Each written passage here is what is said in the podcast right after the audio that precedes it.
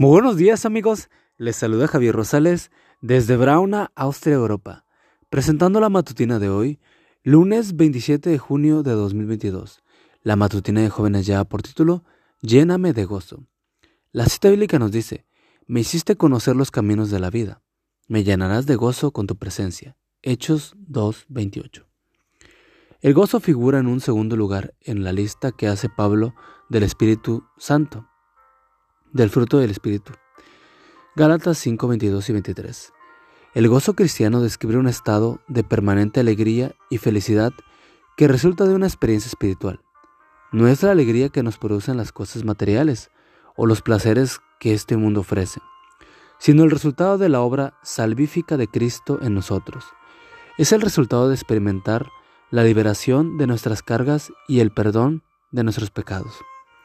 El gozo Dicho de otra manera, es un sentimiento de origen espiritual que permanece siempre y cuando nos mantengamos en la presencia de Dios. Por eso las escrituras nos dicen que debemos estar siempre gozosos. Primera de Tesalonicenses 5:16. Ahora bien, quizá te preguntes, ¿se puede mantener el gozo incluso en medio de las dificultades más grandes de la vida cristiana? Sí, permíteme contarte la historia de Rosita. Ella era una joven colportora Llegó a mi pueblo para desarrollar ahí su ministerio. Era una dama profundamente espiritual y dependiente de Dios. Era una inspiración para todos los jóvenes de la iglesia. Un día Rosita llegó a casa después de un largo día de trabajo y se quejó de dolores en las piernas. Me siento muy cansada, le dijo a la señora, donde se estaba hospedando. Debe ser porque hoy caminé más que nunca entregando los libros. Me acostaré temprano y seguro mañana estaré bien. Pero no fue así. Al otro día, Rosita no se pudo levantar por sí sola de la cama, no pudo caminar y no volvió a caminar nunca más. Su carrera terminó allí, pero su gozo no, no su alegría, no su fe y tampoco sus deseos de alcanzar la eternidad.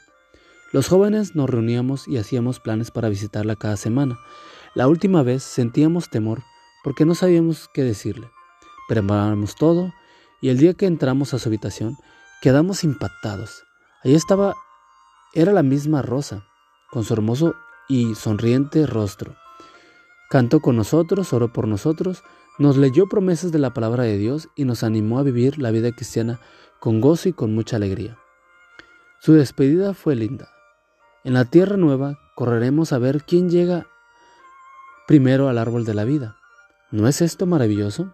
Personas como Rosa nos enseñan que el gozo no es el resultado de situaciones externas, sino de tener a Cristo en nuestro interior.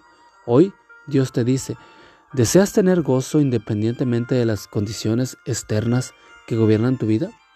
Ven a mi presencia y lo hallarás.